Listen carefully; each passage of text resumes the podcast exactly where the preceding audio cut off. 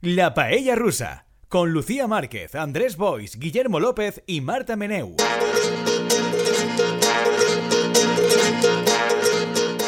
Hola Paellers, bienvenidos una semana más a aquí vuestro programa sobre el comentario de la actualidad. Cada vez vamos ampliando más, ¿no? La actualidad va ampliando sus... Sentido genérico. Sí, efectivamente, puede ser muchas cosas. La actualidad puede ser lo que tú quieras que sea. En nuestro juego de las sillas, hoy tengo aquí a Guillermo López. Hola Guillermo. Hola Lucía, ¿cómo estás? Marta Meneo a través de las ondas. Hola, Marta. ¿qué tal? Andrés Boix está contaminando el cielo, Exacto, sí. haciendo quién el sabe anti- qué. El Greto, el antigreto. Efectivamente. El antigreto está ahí, mientras la pobre Greta está ahí en una, una mina de carbón al aire libre siendo arrastrada por la policía, Andrés está por encima con el avión. Haciendo- surcando sol- el cielo. soltando, soltando gasolina, Exacto, soltando exacto, litros sí, de sí. gasolina en el aire. Y a Juan Lafuente salvándonos de nosotros mismos en control técnico. Yo soy Lucía Márquez. Esta semana tenemos un tema que yo he calculado que yo creo eh, que habremos ya tocado unas 800 veces desde que se inicia la paella rusa, porque es un tema como recurrente, que es cada X tiempo eh, un sector ultraconservador de la sociedad española decide que es un buen momento para volver a hablar de la ley del aborto, Claro. el derecho al aborto, ¿Por para volver a cuestionar ¿Por qué el no? derecho del aborto, que yo creo, a ver qué opináis vosotros, a mí me da la sensación de que es algo que en la conversación pública pues no está como Quizás en las conversaciones públicas que tú tienes, no, pero puede que haya otras. Pero que- como que a pie de calle, como mm, el tema que perturba a los españoles que piensen que es algo sobre lo que se debe debatir, no me parece que sea no, como, no, me- no me da la sensación, no. como uno de los grandes temas, pero cada vez que pueden, Ahí están, lo ahí están. intentan, No meten ahí una, la cucharadita, ca- cada vez. En esta última ocasión, que no será la última, pero en esta última, ha sido en Castilla y León, que estaban pues, debatiendo aprobar un protocolo ultra siniestro, absolutamente siniestro, de hacer, por si acaso alguien no lo, no lo ha seguido, de hacer que las mujeres que quisieran abortar escucharan el latido fetal de, del feto. Y claro, ha salido alguna gente, incluso dentro del PP, a decir que, Lo que hombre, perdemos las elecciones después de todo. Claro, a decir, a ver, es que este tema moviliza un poquito a la gente que no sea eh, ultra, mega, ultra. Y, y claro, este, la imagen de Feijóo, un señor moderado de Galicia, buen gestor, se le. Se resquebraja un Se poquito. resquebraja. Sobre todo porque tienen que pasar con esa gente. Claro, claro, es que. Y en esto ha sido muy divertido, no sé, habéis podido ver a nuestro santo patrón, Federico Jiménez dos Santos. Que se ha cabreado, claro. Claro, él luchando por el derecho al aborto. Claro. Una cosa. A ver, es liberal, es moderno, quiere ganar las elecciones, las tres cosas. Quiere que Ayuso le siga metiendo pasta a cascoporro. Otra que también está a favor del derecho al aborto y que no Claro, claro. esas aventuras. Entonces está siendo como bastante divertido eh, como ver esa correlación de fuerzas de, por favor, eh, intentad no ser tan fachas porque se nos va un poco, se nos va un poco de las manos. Marta, no sé cómo lo estás viviendo tú desde esas tierras misteriosas en las que resides. Nada, yo... Que no son Castilla y León. como, Que no son eh, Castilla y León. Menos mal. Pero, pero sí, sí, como estabas diciendo yo, eh, que ya no era, es que eh, hoy estaba escuchando alguna tertulia y era como, ya no es ni el derecho al aborto, es que se ha centrado tantísimo en el tema del latido y he visto tantísimos sobreanálisis, o sea, como que hemos pasado del sobreanálisis de la ruptura de Shakira al sobreanálisis de psicológicamente qué ocasiona en la mujer un latido y lo han centrado todo tantísimo en eso que yo estaba como no sé, no, no, no lo estaba entendiendo muy bien, pero claro, luego al ver como lo que has dicho, ¿no? Las reacciones políticas y tal, ha sido como, vale, pues uno más, ¿sabes? Pero, madre mía, o sea, en fin, encima me enfada porque esta, eh, esta ocurrencia de Vox encima no es suya propia, sino que es como parte de esta corriente y de este think tank de ultraderecha, ¿no? Que, que, que hay en Europa y a nivel y también a nivel eh, de todo el mundo. En de- esta- en de- Estados Unidos, que- como sí, este sí. tipo de batalla cultural y de no sé Sí. qué. Y es como, qué rabia. Es que encima ni, o sea, porque ¿sabes? El, el prototipo este de, bueno, la Castilla, el- eh, la castidad, la, la España castiza, pero es que ni eso, o sea, realmente, pues Vox obedeciendo órdenes una vez más. Bueno, yo, yo, claro, de este tema no se puede decir que sea experto. Por otro lado es Castilla y León. Y ahí, Ahí todos si los miembros quieres, de este podcast, claro. no, no, todos, todos somos, consumamos expertos. Entonces creo que puede ser una combinación. Yo Yo he estado en Segovia dos veces. ¿Has estado en Segovia dos veces? Dos veces. Yo solo una. Ah, no, no, yo también he estado dos veces. Pues mira, estamos ahí, estamos ahí a la par. Pero en Valladolid he estado muchas veces. Yo en Valladolid una En León está también varios. Es que No de está- verdad no que está en León. Castilla y León me lo he En recorrido. Salamanca mucho. también está varias veces. Yo también. Bueno, es esta demostración sobrada de He tomado- cocido maragato. O sea, sobre pasar por Castilla y León. Creo que pa- pasea y León, perdón, porque Castilla y León que lo odia por el guion en medio. Fíjate si se cosas de Castilla y León, que Exacto. incluso eso. Pues que yo voy a, voy a invocar un referente de, de- de- gran alt- altura, ¿no? Que es el Alavés de la Casa Blanca. Que hay un episodio que un super senador facha, super facha, muy reaccionario, eh, está ahora una muy igualada, necesitan un voto, y él les ofrece votar eh, por, ampliar la ayuda, la ayuda externa, ¿no? Bueno, es por mantenerla, ¿no? La ayuda pues, eh, a otros países, sobre todo al tercer mundo y tal. Y entonces este senador, que eso no le interesa, dice que a cambio de 115 mil dólares, o sea, una cantidad ridícula de los presupuestos, eh, él vota a favor. Le preguntan, ¿y para qué los 115 mil dólares? Pues quiero que financiéis un estudio que dice que- que- que afirma que rezar por pacientes mejora sus posibilidades de, de- de curarse, ¿vale? Rezar por pacientes que no conoce, o sea, que ni siquiera hay ese O grado sea, de... en- o sea, genéricamente. que tú como paciente no sabes que hay personas que están rezando por ti, pero el hecho de que recen tiene ese efecto demiúrgico, nunca mejor dicho, sobre tal. Y entonces ellos están muy tentados de, de aceptar, pero finalmente, pues como tienen principios y convicciones, dicen, no, porque ese es el principio del fin. Bueno, pues esto me recuerda, porque esto es una patochada de, de señor mayor carca que quiere aleccionar a las mujeres, lo de siempre. y no, y no es tan, no es tan mayor, lo peor es que el tío que lo no, impulsa- sí, pero, pero de edad, de edad claro, mental, de edad mental 6 o, Sí. o 106 años, pero O nada sea, en medio, ¿no? Es un alma viejuna. Sí, sí, totalmente. De hecho, bueno, es un señor que va eh, a una cosa de, de motos para, y de que de, que es motero, entonces va en el coche oficial, me parece brillante, va al coche oficial y ahí baja el coche oficial y entonces sale como soy motero. Entonces, Con el parece- casco. Eso de reconocer que me pareció enternecedor.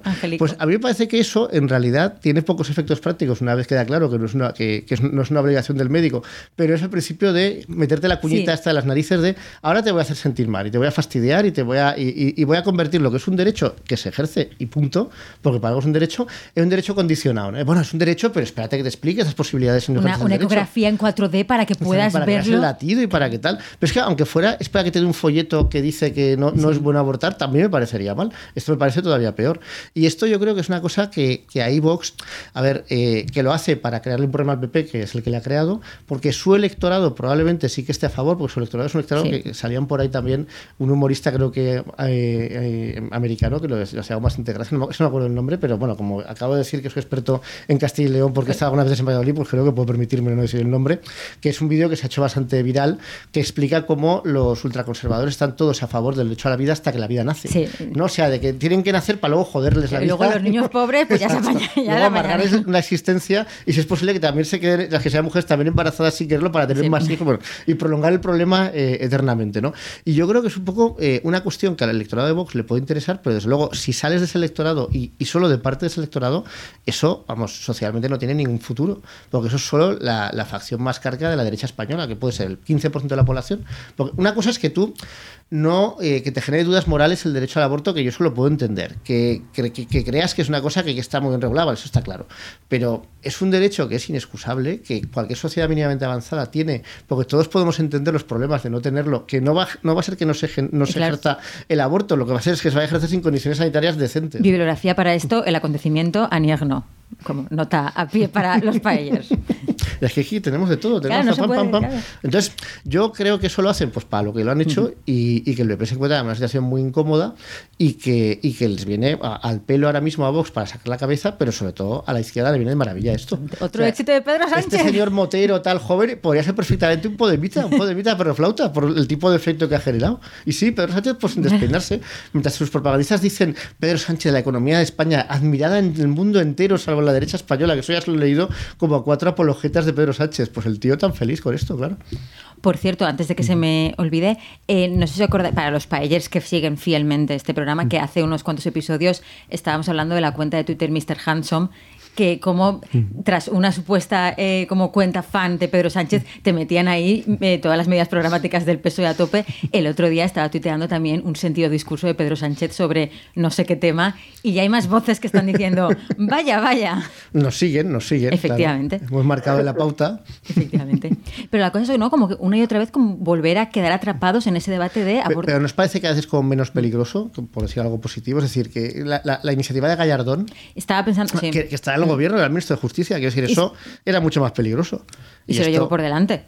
Por eso, por eso se lo llevó por delante, porque el, el propio PP, pues afortunadamente ya tienen asumido que es una realidad que tienen más que perder que que ganar, porque su electorado, o sea, el, su electorado tampoco va a volver al PP el que está en Vox, porque ahora eh, apoyan algo que al fin y al cabo ha, ha lanzado Vox en la época de Gallardón eh, eso le creaba muchísimos problemas en una parte significativa de su electorado, que era el, digamos, socialmente, no diré progresista, sino que es que vive en el siglo XXI. Entonces, no se lo podían permitir y nunca se lo van a poder permitir. Y esto yo creo que es la demostración más clara de que eso, afortunadamente, no tiene ningún futuro, más allá de fricadas de este, y que ni siquiera en el propio gobierno de Castilla y León, que no es precisamente la sociedad eh, socialmente más avanzada que hay en España, pues eh, ni siquiera haya tenido mucha posibilidad de prosperar, ¿no? El propio gobierno. Porque además, bueno, esto... Yo, lo que... Sí, sí. Sí, sí, Marta.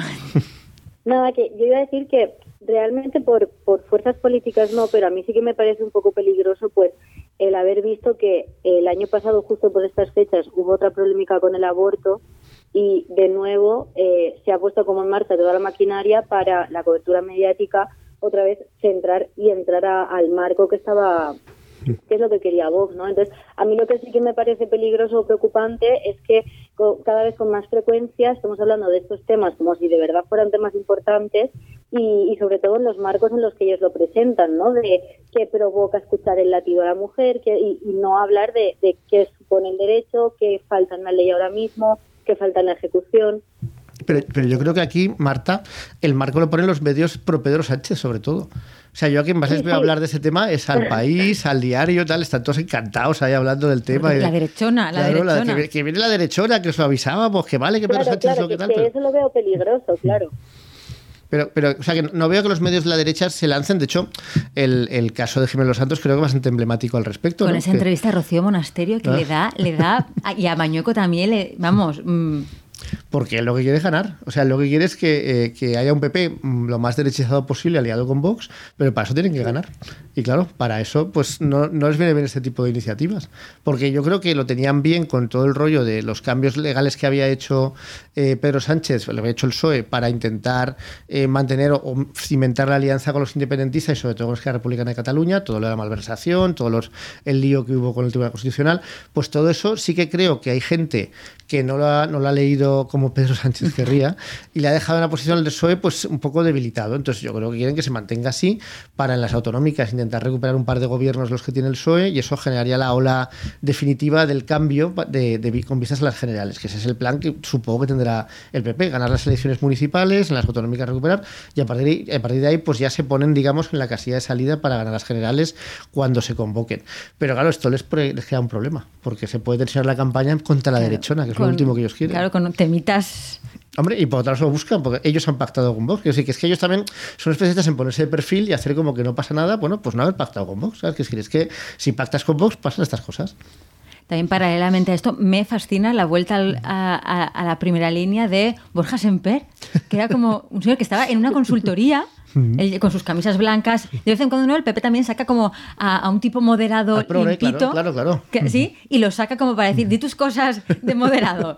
en plan, mira, mira tenemos a Semper, no somos, no, no, somos Vox, mirad que tenemos a Semper. Y, y, que empieza muy bien porque empieza con diciendo, bueno, eh, usted se fue diciendo que no podía estar en un partido que ¿Sí? pactase con Vox, era que usted, eh, su partido pactado con Vox y usted el portavoz de este ¿Sí? partido. Entonces, claro, partes de ahí y dices, bueno, ¿qué credibilidad vas a tener a partir de ahora, no?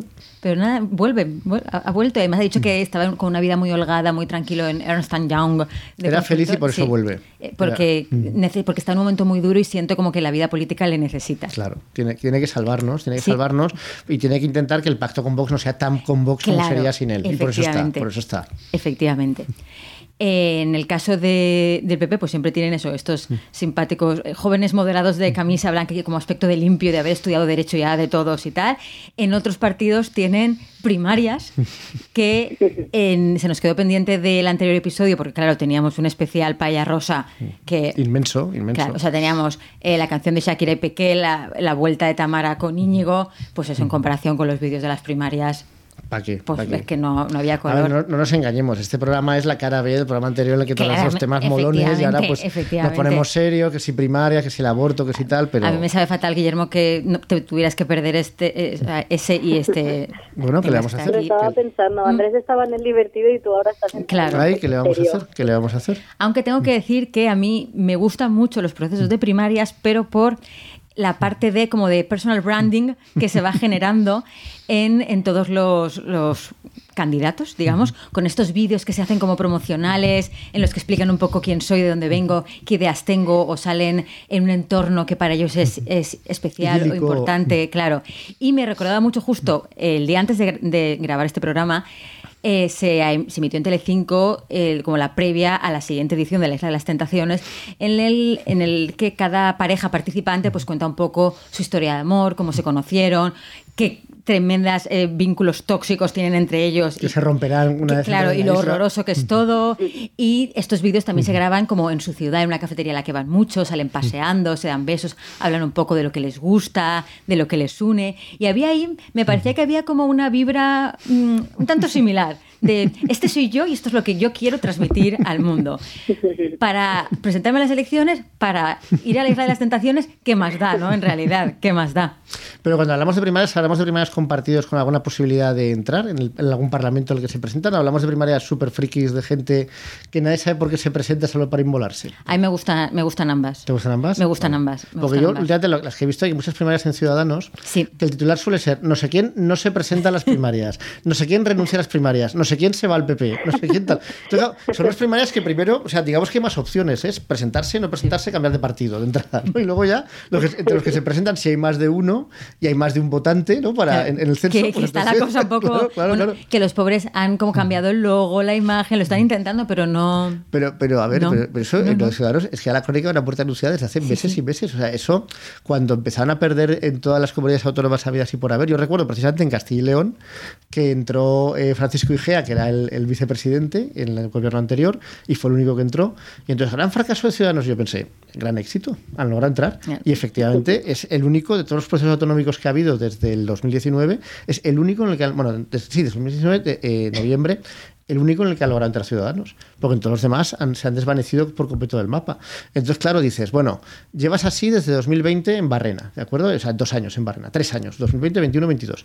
Y ahora es cuando te metes en un proceso de, de cambio, por favor, pero es que eso deberían haberlo hecho pues muchísimo, con muchísima más profundidad y muchísimo antes. Si tenían alguna esperanza de intentar sobrevivir, ahora ya, pues bueno, pues para Claro. palomitas, para divertirse. Con gente que no conoce a nadie, que no tienen como ninguna relevancia mediática. De señora, ¿usted quién es? Es todo, el rato un continuo, pero señor, ¿usted quién es? Y con una marca que no le gusta No, a nadie claro, ya. Ya, es.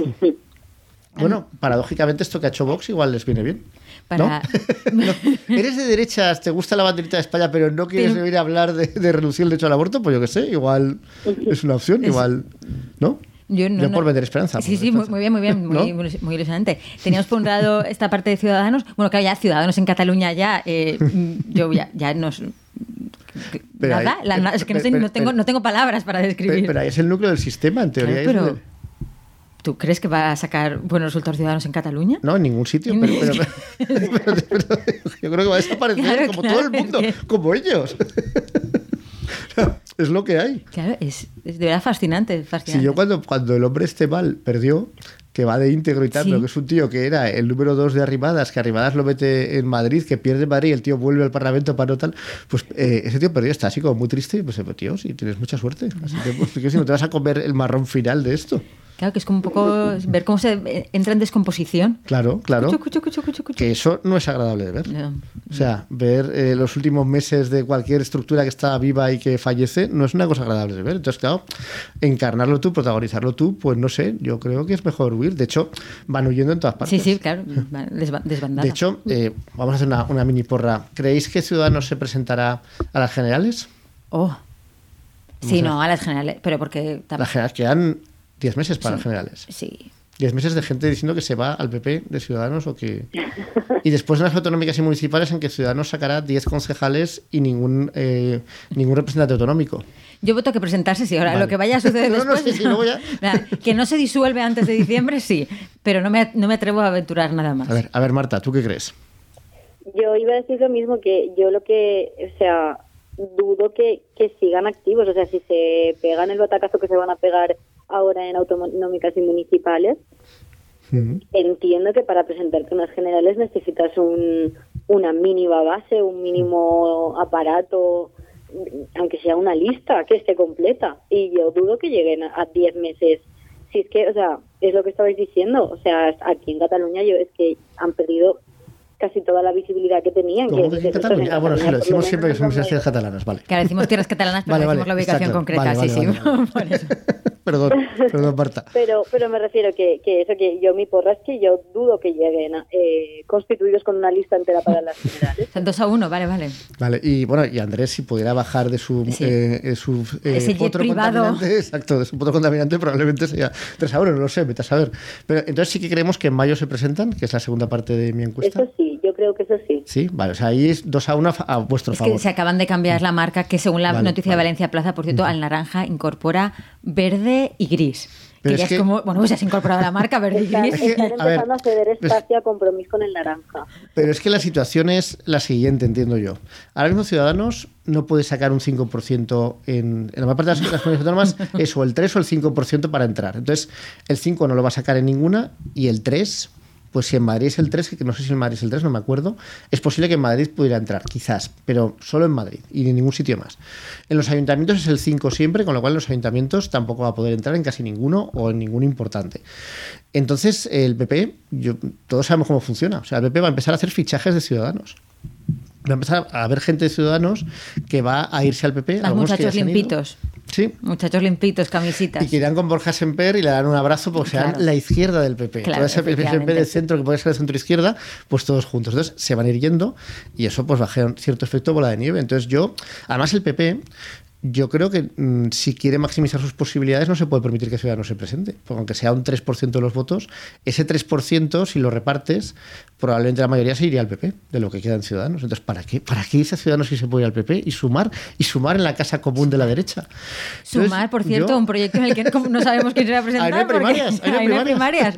Ahí- Como, como ni siquiera sabemos si se va a presentar la lideresa de Sumar, Claro. ni qué es Sumar. ni, ni quién está, ni quién Solo no sabemos está. que está en la centralidad y que es, y que es estimulante Sumar. Porque es, es un, es un partido político que ahora tiene muchos adjetivos y. Un y- proceso abierto de escucha. Sí, y es un proceso abierto de escucha. Un proceso abierto de escucha. El problema es que al final escucharé lo que escuchará será a Vox, a Vox cogiendo a la vicepresidenta del gobierno y ellos sin presentarse a nada. Pero, claro, yo no sé cuánto, cuánto tiempo tiene esta gente, cuánto más se van a escuchar. Es que las autonómicas son malas para Claro, ellos. ya, pero Pues- se- se- Entonces yo creo que no se querrán presentar como tales. Y, y que dejarán que Podemos estrelle y luego que los restos de Podemos lleguen a sumar. se Pero seguirán claro, escuchando hasta, exacto. hasta diciembre. Seguirán escuchando los lamentos y, las, y los insultos de la gente que venga de, de Podemos y ahí pues igual hacen las primarias ya en, la- en las posiciones en las listas sean más favorables para sumar. Pero por ahora Donde sí está habiendo proceso de primarias es en el universo compromiso. En el que, además de sí que hay bastantes vídeos, eh, vídeos estilo casting de la Isla de las Tentaciones, de este soy yo, este es el espacio que me gusta, por esto me quiero presentar y tal. Eh, y el reverso, que también me, me parece siempre muy interesante, que es quien decide no presentarse. Y entonces eh, dice, y aquí, eh, aquí explico mis razones y cuelga un post en el Jacinto, que... Jacinto Arden o Jacinta Claro, Arden. efectivamente, hace un post en el que explica por qué no se presenta a las primarias. Que de verdad me parece un fenómeno muy chulo. Él simplemente me voy o no me presento. Y estos son los motivos. Lételos. Pero además, en iniciativa eh, dentro de Compromiso han tenido eh, este simpático último jueguecito de te voy a cambiar unas, unas normativas con un WhatsApp. Que te manda un WhatsApp. Hay un sticker. Pero con un WhatsApp eh, horas antes de que Sí, se votase. Y que además votaban, tampoco votaban, eh, votaban como 80 personas. O sea, tampoco es que fuera ahí un proceso, ¿sabes? Muy, muy amplio para decir una cosa que es, que es importante. Por WhatsApp. Sí, sí, por WhatsApp. Y la gente, pues, haber leído el WhatsApp. Claro. Doble check, ¿no había doble No check? había, ¿No había claro. doble check azul? Pues mira, ¿qué le vamos a hacer? Yo mando un A ver, a mí un poco sospechoso me parece, ¿no? Que haya una primera votación sin el WhatsApp y, y- y con las condiciones estas cremallera que había y los resultados sean que gana el que era, digamos, el cabeza de lista de iniciativa, ¿no? Eh, Campillo. Y luego los demás quedan como bastante igualados, pero claramente eh, a distancia, porque el Campillo saca como 50 y pico y los siguientes sacaron 24. tal. y de repente cambian eso por WhatsApp. Por WhatsApp. Y Gloria Tello hace la remontada de su vida y acaba apareciendo la primera. Con, o sea, es que me parece brillante. Bueno, de hecho, hay uno que lo ha. Sánchez, creo que se llama, que venía de Juventudes de Iniciativa, que lo ha recurrido. Sí, o sea, que, claro, porque ha dicho esto a lo mejor es un poco irregular. Quizás, quizás no muy serio, Quizás- ¿no? hombre, yo, yo que sé, decidí dónde vas a cenar con los amigos por WhatsApp, ¿vale? Pero. Y cambiar a lo mejor a última hora de chicos, no, que al final no me apetece esto, ¿qué os parece esto otro? Pues bueno, pero claro, mm, cosas. Un procedimiento de así, voto. Yo le veo lagunas. Y aparte, un procedimiento de voto que luego tiene que reordenarse con el sistema ese de cremallera. Entonces es todo como muy. Marciano, no sé. Pero eso, con, con el GIF adecuado también es verdad eso. Tú cuando pones el, el- como la combinación adecuada de emojis, GIFs y stickers, todo, te- todo entra mejor. Pero nos ha quedado claro de todos modos que no lo van a cambiar, ¿no? Porque han dicho que Ah. no, que eso se queda como está. Bueno, pero si está recurrido, sí que eso pueden decir. Pero Oye, es que mira. creo que ya les han, dicho que el recurso, que bueno, que muy bien, pero que Ah, hay un comité. Es que hay por ahí un primer comité que ha dicho que no y luego hay un segundo comité. Eso no sé si tú lo tienes más, más informado que yo, Marta, pero creo que hay un comité que ha dicho que no y que, y que está muy bien hecho lo del WhatsApp y que era suficiente para informar a la gente. Y luego él ha recurrido al segundo comité. Ah, pues eso yo no sabía. Yo sabía que habían puesto un recurso y, y yo dije, bueno, pues habrá unos tiempos y tal, pero no sabía que había un segundo eh, recurso. Sí, porque- pero ya, es que, no sé, a mí el tema de las primarias es una cosa que nunca, o sea, no he acabado de entender nunca y siempre sean como, vale, hay que cambiarlas porque no están funcionando, porque tal. Y luego ya, eh, este año me está sorprendiendo el, um, el, el nivel de visibilidad que tiene en el sentido de a todos lados para hacer vídeos. Eh, vídeos que no sirven para nada porque luego pasan estas cosas y es como bueno pues Pero marca personal, marca personal. Claro, pero lo veis vosotras que entiendo que no sois militantes de iniciativa, entonces no sois uno de los 60 votos que puede cambiar las cosas. Pero, o sea, eh, eh, Lucía estaba comparándolo con el casting de la, de la Isla de las Tentaciones. A mí me recuerda más como a, a la oleada esta de podcast que están habiendo ahora de do it yourself. O sea, con los recursos que tenemos, que son muy pocos, porque a lo mejor es tu pareja grabándote y subtitulando luego, eh, claro, ves cada cosa que dices, madre mía, o sea, no sé si antes, o sea, en los procesos de primarias de antes, que a lo mejor yo no he vivido tanto, se- esto se estilaba tanto, pero yo este año ha sido como, no, no entiendo esta moda ahora. Bueno, pues que a ver, yo también creo que se emulan unos a otros, ¿no? Que, que ahora no hay ningún impedimento para hacer eso y para dar imagen de apertura a la Claro. sociedad, aunque en realidad quieres que te voten los 40 militantes de tu partido. Y, y- y como no cuesta nada, pues se hace. Y si tienen suerte y logran que se viralice un poco, pues igual hasta salen un poco, sacan un poco la cabeza y entonces parece como que es un candidato con un poco más de tirón, ¿no? Que puede ser un Pero, factor pero para. que se viraliza entre gente que no te va a votar, o sea, que no te puede No, votar. no, pero la gente que Bueno, te puede votar igual. las primarias de compromiso puede presentar todo el mundo. O sea, que decir, puede votar todo el mundo. Si tú te inscribes, Pero las puede- iniciativas no, son abiertas. Pero las iniciativas no creo que pueda votar todo el mundo, ¿no? Porque si no, yo querría votar. O sea, es- Ojalá el recurso, porque me- me Eh, encantaría votar. Ah, vale, claro, eso ya Sí. no lo sé, claro, es verdad. Primero, o sea, claro, que las de cada partido serán Claro. suyas y luego están las, las que son de proceso abierto. Eso, Es que el cacao maravillado que tienen ahí montado también es una cosa. No, Y además, además el sistema de votación de, de la, de la lista esta de iniciativa, porque dices, entonces cada uno vota a uno, al que prefiere. No. O sea, tú pones en tu votación cómo quieres tú que quede la lista. Y entonces, según Claro. qué orden en la Es lista. una wishlist. Exacto, es una wishlist. Es una wishlist, pero va de primero, o sea, de mejor a peor, ¿vale? Y entonces, según qué puesto ocupa cada uno en la wishlist, le das más votos o menos votos. O sea, no es solo que digas quiero que esté el primero de los que me tocan, sino a este igual le doy cinco votos, al segundo tres, al tercero uno, tal. Ese, Esto muy Eurovisión esto, Es un ¿no? Como claro, con claro. un reparto de Exacto. votos de a ti, Exacto. cinco, a ti. Efectivamente, es exactamente así. Entonces, hay eh, el problema de eso es que el WhatsApp truncó Claro. toda la estructura de hierro eh, de cremallera paritaria que había. Y entonces, por lo visto, un montón de gente que empezó a votar a, a Gloria como, como número uno. Y claro, se hinchó a votos como pasa en Eurovisión. Si empiezas a conseguir 12 votos, 12 votos, 12, claro, te, te, te vienes arriba. Me hubiera gustado mucho estar en alguno de esos grupos de WhatsApps cuando llegara ese WhatsApp a ver, en plan, ¿qué? A mí me gustaría que iniciativa se abriera a la sociedad y pudiéramos votar todos ahí, Qué todos a- en el proceso de primarias, porque todos vamos, estaríamos aquí ya diciendo a quién vamos a votar, a quién no, tal. Que si, habéis visto el último WhatsApp, que cambia por Claro. completo las condiciones. ¿Habéis visto ese sticker tan chulo que ha mandado un oso con un globo de corazón? Y que Esto además, ya lo cambia todo. Sinceramente es muy patético porque yo dudo que uno de cada 50 votantes sepa eh, quiénes son los miembros de la lista de iniciativa en la, en la candidatura de compromiso. O sea, la gente vota a los alcaldes y, y punto. O sea, vota a los alcaldes o al partido. Pero desde luego al número 7 de la lista, no. Salvo probablemente los 60 militantes que hayan Ya. votado en iniciativa cada uno de sus preferencias. Entonces, es una cosa que es tan sangrante que estamos hablando de meter la cabeza en la lista ¿no? y que realmente el proyecto de futuro que pueda presentar cada militante y tal, pues que tiene bastante poco peso porque es, es una coalición, compromiso, un con- conglomerado de partidos que aunque se supone que se vayan convirtiendo en un partido, en realidad cada uno tiene su cuota y dentro de su cuota hace lo que le, lo que le parece y por eso pasa y por eso luego por eso pasan cosas divertidas. Claro, Claro, exacto, pero exacto. es que en realidad si lo piensas, ese orden de la lista no es importante para luego eh, pues conseguir que la ciudadanía te vote más. Claro, tal, da igual. al final esos órdenes de las listas son los que determinan luego a quién le cae una concejalía, a quién le cae, quién tiene más poder de decisión sobre qué quiere y qué no quiere. Entonces, claro, entiendo que se peguen, ¿sabes? No, no, no, totalmente. O sea, de hecho, lo que, lo que pasaba es que no recuerdo exactamente, pero creo que era algo así como, no sé si segundo, cuarto, séptimo y undécimo, los puestos o algo así. Entonces, claro, según los resultados de compromiso en 2015 y 2019, está claro que los dos primeros entran. Está bastante claro que el tercero entraría también, porque siete, o sea, muy mal le tiene que ir a compromiso para que nos saque siete concejales, pero está bastante claro que el cuarto no entra. Y Lorea Tello era la cuarta. Y Y, claro. ese señor Sánchez, no me acuerdo, no me acuerdo el nombre, lo siento, Juan Antonio, no me acuerdo, eh, este señor ha quedado cuarto ahora. E igual que yo no me acuerdo, Vaya. nadie se acordará Nadie se de él acordará. cuando no lo haré su acta de diputado. Ese es el problema. Efectivamente.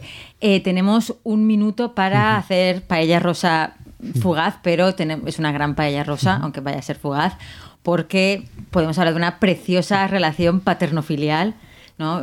Que unido quizás por la desgracia, no por una muerte, en este caso porque Felipe se encontró con Juan Carlos en el funeral de Constantino de Grecia y le dio un beso y un abrazo. Yo iba a decir que si habéis visto las películas de la mafia y lo que significa el beso. El, el- el beso de la muerte. ya. Termina ya, por También, Dios. está termina bien, ya. también, deja de también. dar por saco, deja de dar por saco, que no podemos más. Pero fue muy bonito, Y- fue muy bonito.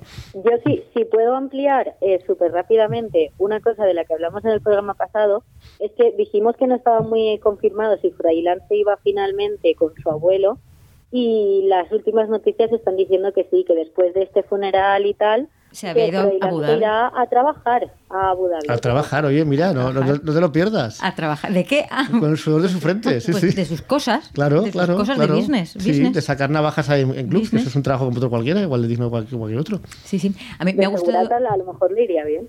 Me, me gustaría hacer un emocionado recuerdo para Constantino de Grecia, que es el señor que está- Sí. en cuyo funeral coincidieron, que era el, el cuñado, el cuñado de, De del, Juan del Carlos, emérito, y que es un señor que perdió su trono porque se dedicó a juguetear con los militares. Tenía una democracia en la que él- una democracia eh, constitucional, una monarquía constitucional, y él dijo, mejor unos coroneles que me lleven todo el, todo el tinglao. Y claro, cuando los coroneles eh, empezaban a fenecer, a él le, le, le echaron del trono, se tuvo que ir por, por piernas de, de Grecia. Y luego pasó unos maravillosos años, aunque luego acabó en Londres, viviendo de la corona española. Con lo Y se cual, llevaba todos bien los- con Juan Carlos, ¿no? Porque le presentaba ligues y tal, ¿no? ¿No le presentaba como a muchachitas para que se las ligara? A ver, pero todo el mundo le presenta muchas citas a Ya, Juan bueno, Carlos. pero, era pero- uno más. Ya, pero usted era su cuñado, en Pero, plan. ya, pero, pero los demás que le presentaban muchas citas no pretendían vivir de él. Entonces, claro, el pobre hombre ahí tenía que tener a, a, a- Ya, pero estaba casado Mantel. con su hermana, eso es un poco feo. Bueno, ya, pero, pero a ver, que, que él pensaba, a ver, yo, yo no he tenido que eh, montar un golpe de Estado. O sea, yo cuando monto un golpe de Estado en apoyo de la monarquía, las cosas funcionan bien. O sea, hay un golpe de Estado, yo lo desactivo después de organizarlo y todo el mundo me da las gracias. No como a este pringao que está aquí comiéndose el chuletón Eso aquí de la, de- de la zarzuela todos los días de gorra, tal. O sea, al final se, libró de él y se fue a Londres, pero hubo momentos duros ahí en la zarzuela. Pues en esto, por cierto, en este funeral estaban eh, los, eh, los de Urdangarín, pobrecitos, no, no- no me sé Los decir niños de. Urdangarín. Los niños de Urdangarín, pobrecitos. Todos esos que tienen sus nombres y son personas dignas, ¿de acuerdo? Estaban los niños de Urdangarín, estaban Fruilán, estaba Victoria Federica, porque claro, no tienen nada que hacer con sus vidas, pero no estaban ni Leonor ni, ni Ah, ¿no? Sofía, ¿no? ¿No? No, Han- no. Eh, Han el- pasado su tío abuelo así, olímpicamente. yo que, eh, bueno, he leído yo en una crónica Pilar Eire. Que siempre están un poco Claro, no lo sé. con comillo retorcido. Sí, pero, pero además ponía, no está el Leonor que está estudiando en Gales, que siempre es la coletilla que tienen ahora para cuando Leonor se tiene que librar de cosas, y Sofía ponía que tampoco. ¿Por qué? Ah, de- Sofía, porque es la esperanza blanca de este programa como Cristo republicana de cabecera. Cierto. Y se Cierto. niega a esas cosas. efectivamente. Pero igual que Leonor, que también es cripto republicana. A ver, pues no. Eso hay que resignificar, pero eso, quiero decir, es como resignificar a Juan Luis Gal- Gallardo ese de Vox como un tío centro-izquierda. O sea, que hay cosas que no se pueden hacer y punto. Pero aquí me imagino mucho Leticia diciendo, mira, las niñas no van a perder días lectivos por venir al funeral De del viejo este que no les importa una mierda. Nada, yo vengo aquí, pongo cara de seriedad. La, la niña se conectará online a través de mi móvil, mi móvil durante 20 minutos. Yo me como las cuñadas, me como la suegra, pero las niñas falta. días lectivos no van a perder. Muy bien. Y me gusta mucho el rollo rito ortodoxo. Que claro, los ritos ortodoxos es como. Tiene mucho misterio, Claro, claro. sí, sí, tienen como más empaque, ¿no? Que Claro. las más católicas, estas un poco. bla. Pues a mí me parecen más bonitas, porque además la Sí. relig- es la verdadera religión.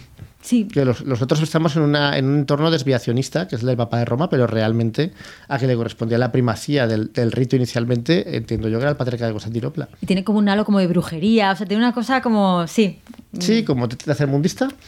Eh, O, o tercermundismo de, de una religión que no entendemos que ellos pensarán que la nuestra es tercermundista también. No, no, al revés, yo no, no lo veo como exuberante, como bien, como de O sea, poderío. tercermundista. Poder- poder- poderío, Vale, vale, poderío. vale, vale, vale. Las palabras que estoy eligiendo es Son como de- posi- siempre positivos. Claro, o sea, prefer- ¿no preferiríais tener una iglesia ortodoxa?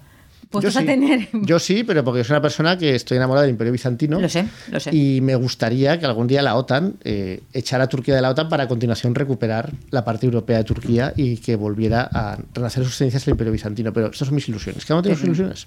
Pues bueno, por lo menos si había gente preocupada por esto, Felipe no le escupió la cara a su padre en el funeral de su tío. Solo le dio el beso de la muerte y Pero- y otra cosa. Ya, ya te llevas a Florian nada más. Ala, Ahora te llevas a ya está, los dos. De vuelta. Los dos sinvergüenzas. Ala, fuera. Espero, yo creo que le dijo, espero que el próximo sea el tuyo. El comienzo fresco. Y también, por cierto, eh, muy interesante que eh, también según la crónica de Pilar Eire, ¿eh? no, son mis fuentes, eh, se ve que Felipe y Leticia ni, ni se quedaron a la recepción que hicieron luego en el, creo que es en el Hotel Gran Bretaña porque de Atenas, porque claro, esta gente como los echaron por patas, pues no tienen Claro. sus castillos y sus cosas. Hicieron como una recepción y tal, y se ve que estos dos dijeron, mira, hemos venido, hemos cumplido, hemos estado en la misa Se ortodoxa. servirá un vino griego. que- que- Hemos estado con el patriarca ortodoxo, todas las cosas, nos vamos a Madrid. Está, Ale, hasta luego. mínimo. Efectivamente. Bueno, pues hicieron lo mismo de la gama. En cambio, seguro que, que Juan Carlos se quedó ahí al salseo. Hombre, digo a ¿no? comer gratis, Por, eh. por eso, por eso, no, no se lo va a Y perder. unas, y unas copichuelas. Pero muy bien, ya está, ya se quiere, una relación paterno-filial muy bonita. Es bonito. Bueno, más, más o menos bonito que esa maravillosa carta que yo, yo Ah, quiero sabía informes que te iba a los buscar, oyentes. ¿eh? Hombre, no, es que Lucía ha sacado a colación un documento de un valor. Yo estaba buscando otra cosa y me he encontrado, y, y he visto que no se ha publicado mucho. Lo he visto en la opinión de Murcia y en la web de Antena 3. Pero bueno, no sé Joder. estar en más.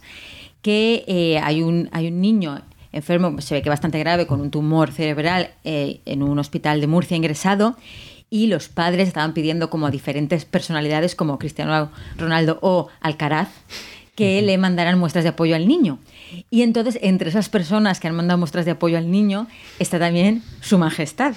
Y digo Su Majestad porque lo que le ha mandado al niño es un retrato oficial, una foto, pero de la foto oficial, y una carta de Su Majestad en la que alguien En habla. tercera persona. Claro, en tercera persona del rey, que dice: Su Majestad ha sido informado por tus papás de que te estás recuperando no sé qué. Su Majestad espera que te vaya muy bien y que esta carta te haga ilusión, así como la foto adjunta. Firmado, el lacayo de su majestad.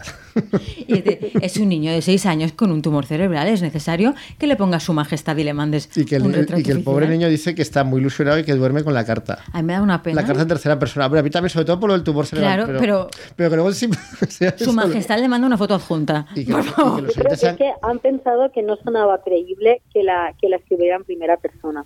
Y entonces han dicho, bueno, vamos a intentar ser como más campechanos y, y ser, ser más reales. No, no ha salido bien, no ha salido bien la campechanía, no ha salido bien. Para los, los países que tengan curiosidad, pues, en la web de Antena 3 está, y es que te enseñan la, la foto que ha mandado, que es eso, su, su retrato con traje Claro, sí, sí. y, y la carta Claro. de su majestad. O sea, ya habrá, pues, una, supongo, una fotocopiadora todo el rato haciendo a todo Sí. a tope cartas, ¿no? Formuladas donde cambia papás por tu tía o por Claro. tal o cual, y ala, todo a tope y ya está. Y eso y que le haga ilusión la foto, foto adjunta. Y encima La- el niño, al menos espero que la de Cristiano Ronaldo haya sido un poco más personalizada. Claro. Yo creo que sí, porque Georgina, Georgina estas cosas las bien, controla bien. bien, ¿no? Entonces, espero, no lo sé, pero es- espero que sí. Espero que sí. Y después de este momento paella rosa, pasamos a nuestra recomendación cultural de la semana, que Te viene corresponde mi- a sí, ti, a por mi Lucía parte, Márquez. efectivamente. Eh, que además voy a hablar de una cosa que me toca mucho directamente y que mis pobres compañeros de la paella rusa saben y han sufrido.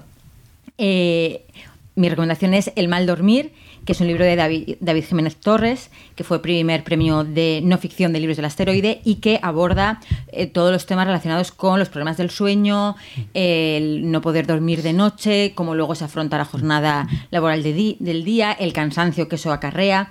Sí que me parece muy interesante que desde el principio el, el autor como que separa mucho lo que es el insomnio como enfermedad ¿no? que es una cosa diferente, Mm. con tratamientos y digamos ¿no? con otra problemática, de la gente que duerme mal. Que la gente Mm. Sí, que, que tiene no es que no duerma nada, pero no duerme bien. Que duerme poco, que le cuesta dormirse, que le cuesta, o, o que le cuesta mucho conciliar el sueño, o que duerme y enseguida se despierta. Y yo, desde mi más tierna infancia, soy una de estas personas mal durmientes. mal. Yo de- pero desde Lo cual es un problema porque... Efectiva, efectivamente, yo desde bebé, o sea, mi madre además, historia fundacional en mi familia, es como a mí no había manera de dormirme de bebé, era imposible, era imposible, lo probaban todo, no había manera, me dejaban en la cuna, cuando volvían yo seguía ahí con los ojos abiertos en plan, ¿qué pasa, colega? Mi padre llegó un momento que en vez de nanas me cantaba canciones de películas del oeste. Na, na, na, Ensayo na, ensayo na. Yo creo ya el hombre como desesperado, un western. Ah, Y mira, ahora me gusta mucho el western, quizás. Bueno, mira, ha- algo ahí ha- se ha ido ahí filtrando, se claro. metido. Entonces, eh, lo que hace aquí David Jim- David Jiménez es que por una parte pues te habla de que, digamos, qué tipologías de mal durmientes hay, en qué consiste ese mal dormir, eh, las diferencias entre que sea por algo justificado en un periodo de tu, de tu vida y algo que te viene como siempre, de siempre, cuenta cuándo él empezó a, a dormir mal. Luego también habla mucho de, de cómo es todo ese proceso para intentar quedarse dormido noche tras noche, de primero el miedo de que llegue la noche y pensar que no te vas a quedar dormido, y todas esas horas como tumbado en la cama intentando dormirte, Sí, que, que da la sensación de que cuanto más piensas en eso, más difícil va a ser que te duermas y, y peor vas a estar. cómo se alarga, como también habla de que eso que los maldurmientes como que pierden un poco la noción del tiempo y no acaban de saber muy bien realmente cuándo se duermen. Pueden acordarse de la última vez que miraron el reloj, pero no saben realmente cuándo se han llegado a y, y dormir. cuánto han dormido. Porque, Claro. ¿no? A, veces- a mí me ha pasado alguna vez, yo no, no soy mal durmiente en sí, pero, pero hay, veces, hay días que pues no pues, me desvelo o me cuesta mucho dormirme y hay días que me da la sensación de que no he dormido nada. Pero al mismo tiempo sé que eso no puede ser, claro, porque no puede ser, Claro. porque entonces me habría dado cuenta, o sea, me habría tardado, o sea, no, no está en un estado de conciencia pleno todo el rato, porque si no, no puede ser que de repente sean las 7, ¿no? Pero es algo que no acabas de tener controlado. Pero claro, durante todo el día sé que estoy medio zumbado y que no sé si he dormido dos horas, seis, bueno, seis seguro que no. Si he dormido cuatro, tres, o dos horas o media hora, ¿no? Y que ha sido la última media hora antes de, de despertar. Pues además habla también pues eso de, de cómo muchos de los maldurmientes tienen también como mucha tendencia a, en ese periodo empezar a repasar cosas de su vida que han hecho mal o cosas que en en plan tendría que haber contestado de esta manera y no de otra o preocuparse por problemas del pasado o del futuro porque claro son horas solos consigo mismos como dando vueltas a cosas. También la idea de aprovechar ese tiempo para leer, pero habla de que es en el fondo como una lectura un poco triste, porque no es de qué bien, qué gustazo, me voy a poner a leer, sino qué mierda, no me puedo dormir, a ver si con esto me duermo, no me duermo, entonces nada, no estoy pensando en lo que estoy leyendo, sino... estar en la cama, por ejemplo, intentando aplicar trucos para dormirse de relajación, contar ovejas, contar hasta tres, o sea, perdón, contar hacia atrás, eh, pues técnicas de mindfulness eh, y tal, y como a él no le va funcionando nada. Él te va contando como él lo ha ido probando todo porque desde pequeño ha tenido ese problema y como nada, Nada satisfactorio, nada, nada le funciona, nada le funciona. Y no, y no, encuent- no encuentra solución, no aporta una solución, simplemente No. es una descripción de que es un problema que, y con todas sus variantes, digamos. Claro, lo que es, o sea, es muy interesante porque te coge, ¿no? Un- una cuestión que te puede parecer como aparentemente sencilla, ¿no? De tengo problemas para dormir. Y lo va desgranando, enfocándolo como desde diferentes ángulos, de todos los posibles ángulos, una cosa como muy poliédrica, todos los posibles ángulos del drama que es dormir mal, Ya. no poder descansar. Habla pues de cómo se ha tratado eso en la literatura o en el cine, de cómo está como muy romantizado la idea del insomnio, pero con lo poco romántico que es luego después el, el- el no poder dormir en sí eh, de algunas rutinas que más o menos dicen que funcionan, pero como que el tono al final siempre acaba siendo un, bueno, tú, tú puedes intentarlo, pero probablemente no te funcione, pero bueno, tú inténtalo, tú inténtalo. Eh, habla también, por ejemplo, de la idea de cuando el maldurmiente duerme acompañado, ¿no? Con parejas que, Que sí duermen que muy duermen, bien sí, sí. y la rabia que genera el hecho de tú no poder dormirte y tener al lado a alguien que está durmiendo perfectamente y maravillosamente y como ves ese cuerpo como co- algo, ex- algo extraño. O sea, que ya encima entras en, en un mundo Claro que sí. del entorno y el, el hecho de que el entorno está descansando y tú no, cosa Que que te como, genera una mi- sensación de, de extrañamiento, ¿no? De que Que de, no. Mira, mira esta, que está aquí durmiendo tan tranquila. ¿Qué se habrá creído? ¿Qué se habrá creído? Efectivamente. Luego también habla un poco de, eh, de lo contrario, ¿no? De el día, de después de no haber dormido, después de esa noche habiendo dormido un poco, cómo el maldurmiente afronta ese día en el que ya sabe que va a estar todo el día cao hasta claro. que llegue la noche y se repite otra vez el ciclo. Y se repite, o sea, no, no, no, no hay. Es porque en mi caso, yo a veces duermo mal, no, no soy mal durmiente, porque no sería justo decirlo, pero, pero es verdad que si un día me pasa esto, me desvelo tal, al día siguiente duermo, vamos, caigo, caigo siempre. Eh, yo que soy mal durmiente, no, voy a por épocas, o sea, hay épocas que duermo, que duermo más o menos bien y hay épocas que duermo especialmente mal. Las épocas en las que duermo especialmente mal, a lo mejor duermo pues seis horas, ¿no? Cinco o seis horas, nunca he llegado, o sea, quitando como casos muy extremos, en sostenido el tiempo, nunca menos de a lo mejor de cinco. Pero sí que a lo mejor tienes es una semana que tú duermes cinco horas y Claro, llegas cada día. reventado Sí, al tercer día no puedes más, claro. pero vuelves a dormir cinco horas y no te duermes antes. De hecho, una de las cosas de las que habla es como de la siesta, que te lo presentan como la solución a todo esto, has dormido mal durante la noche, encuentras un hueco para... Pero no, porque los maldurmientes somos incapaces de dormir siesta también a mediodía. Entonces habla como de, de una promesa que, que no eres capaz de Entonces, es que tocar. como, como tienes, digamos, el primer plato en la siesta de no puedo dormir y ponerte nervioso, y luego el plato fuerte por la noche no, para tampoco poder dormir. Estupendo. Efectivamente. Eh, habla también del mal dormir a lo largo de, de la historia. De, porque hay como una creencia de que ahora dormimos peor por las pantallas y la ansiedad y tal, pero lo que habla es de cómo es posible que, digamos, en algunas décadas del siglo XX sí que se haya conseguido cierto, se consiguiese cierto confort más o menos colectivo, pero que hay como un montón de muestras en la literatura de otros siglos de no- gente que ha dormido muy mal, ha dormido en muy malas condiciones, por citar el lazarillo con las camas estas de paja. Claro. No, eh, ahí es interesante porque realmente nosotros damos por supuestas muchas cosas que son muy recientes y la principal Claro. es la luz. Sí. Es decir, eh, la gente hasta hace un siglo, cuando se iba el sol, se acabó. Es decir, no había luz, porque además las fuentes de luz que tenías en casa no eran para utilizarlas de cualquier manera. Entonces, claro, la gente cuando, pues cuando se acababa el día, pues se acabó. No, no tenía, o sea, podías hacer, intentar hacer vida a oscuras, pero eran esas condiciones. Entonces, claro, no es lo mismo en el sentido de lo que tenemos ahora, ¿no? Porque no son fuentes de distracción luminosas, pero por otra era mucho más incómodo en general los lechos, con lo cual pues tampoco era fácil conciliar el sueño Claro. por muy oscuras que estuvieras, ¿no? Y habla de eso y de que, por ejemplo, pues eh, vivía mucha gente hacinada en habitaciones que a lo mejor había Claro. muchas personas, entonces también era complicado como estar todos durmiendo. salvo tú. Claro, con los ruidos, los ronquidos y tal. Entonces él como que pone en cuarentena esta idea de este mito del buen salvaje que dormía muy bien y, y como que una civilización nos hemos ido degradando y dice, a ver, a ver si eh, realmente ha habido como una legión de maldurmientes a lo largo de la historia que se mantiene más o menos iguales. Y aquí eh, hay un- una pequeña cosita que, claro, David Jiménez Torres es el hijo de Federico Jiménez Los Santos. Ah, sí, Ay, mira, mira, mira, la, Sí. pieza especial que nos ha llegado aquí. Muy Ah, ¿a bien, muy bien. Sí, sí, es un giro, es un Es un giro, giro inesperado, inesperado sí. acontecimientos, ¿de acuerdo? Entonces tú podrías pensar que, bueno, los hijos no heredan los pecados del padre. Entonces este señor podría ser una persona, un eh, un comunista revolucionario Pero y tal. no, pero no. Entonces, la gran parte del relato, tú ahí no, como que no adivinas nada, también es columnista en el mundo, es tertuliano en Onda Cero. Bueno, cositas, pero Respetabilidad bueno. conservadora, pero... Pero bueno, tal. Pero llega un momento en el que sí que eh, aborda la relación entre trabajo y dormir. Y digamos que menosprecia un poco esta idea de como que de la idea de el capitalismo quiere que la gente esté todo el día produciendo y trabajando. Como que lo pasa muy por encima en plan, no, porque en realidad tú cuando estás muy cansado produces peor, entonces esto en realidad al sistema no le interesa. Pasa muy rápido por ahí, te no, no, no, no, no, El sistema quiere que seas feliz para que produzcas más. sí, hay un punto ahí que tú dices, un momento, ¿por qué, por qué no te estás deteniendo más eh, en, este, en este tema? Y luego además, y esto me venía muy a colación con la macroredada en las Big Four, que yo he gozado muchísimo recientemente de Los trabajo. comentarios que ha habido sobre esa macorredada. Efectivamente, porque él eh, entrevista en el libro a un amigo suyo que estuvo trabajando en la banca financiera en Londres y que él cuenta pues, esas jornadas maratonianas de no dormir apenas, pasar, empalmar días y días sin dormir. Y claro, ahí, que era una ocasión como bastante fácil para meter una cuñita sobre el turbocapitalismo explotador que nos destroza el cuerpo y la vida. Eso Todo no sucede. maravilloso. Eso está bien. Lo plantean como que son unas condiciones extremas de trabajo. El amigo que, que pasa por ahí está una temporada que es muy exigente y luego se va y sigue con su vida y ya está. Ah, ¿Tú has arreglado? Sí, ¿Ya está? Ya está, en plan de. Esto, pues, no es, no es lo ideal, pero tampoco le da como demasiada importancia. Y luego ya, Pero- pues, hay una cita del el- lazarillo. el o mal- entonces el mal dormir cae del cielo, digamos. No, Sí, sí, sí, no- claro. No, encuentra motivaciones del mal dormir, sino que es una una especie de, de problema que surge de la nada y se, y claro, o se va, sea, se va. no, no lo asocia como una cuestión. No, no- no- Ya. no hay una, no la politiza. Ya es donde demuestra que David Jiménez, ese Jiménez, Claro. no, está puesto en balde. Y ahí, en un momento, eh, pues, como diría Sisek, Zizek, nunca se pronuncia este señor, pura ideología, pura ideología, pues está ahí porque tú dices, estas cosas que tú estás apuntando, que hay un angulito que no estás... No está cubierto como claro, debería. Que, no estás. Pero aún así, quitando esto, pero hasta es interesante por verlo desde ese punto, claro, desde el punto de vista de alguien que considera que eso no es un problema eh, político sistémico, sino que es pues una parte de la condición humana.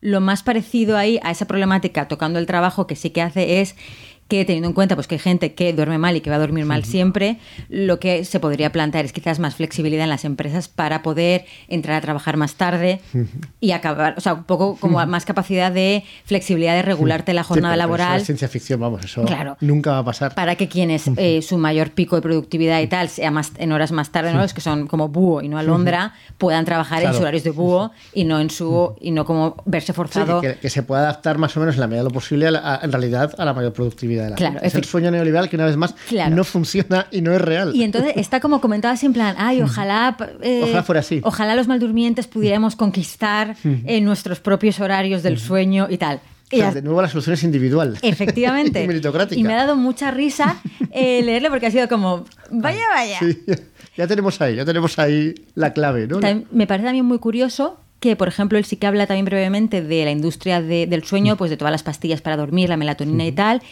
eh, y que él dice que, que él solamente toma melatonina Mm.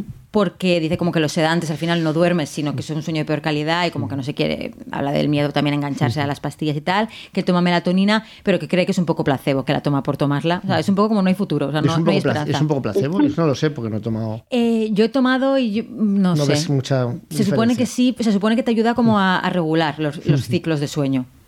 Ya, No lo sé. pero me acaba de funcionar No lo demasiado bien.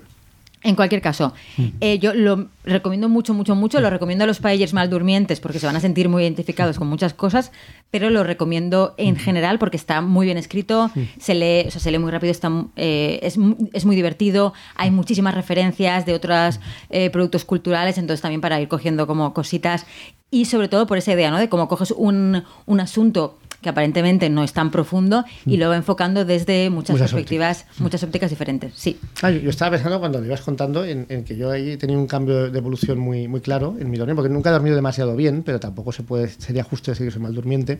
Pero había una evolución clara porque yo ahora tengo el sueño bastante ligero. O sea, yo me duermo ahora, pero me despierto con cierta facilidad, generalmente con gritos de niños que me despiertan. Sale también el pero- cómo te cambia la paternidad, los patrones de sueño. No, pero a mí, a, mí, a mí ya me había cambiado antes, pero me ha cambiado ahora con más claridad porque ahora hay gritos que antes no había en mi casa. Entonces, claro, ahora pues me tengo que despertar más a menudo y tengo que estar un poco más alerta. Pero me acuerdo que antes, y sobre todo cuando yo fumaba, eh, era completamente diferente. Antes yo dormía y cuando más me dormía era imposible despertarme.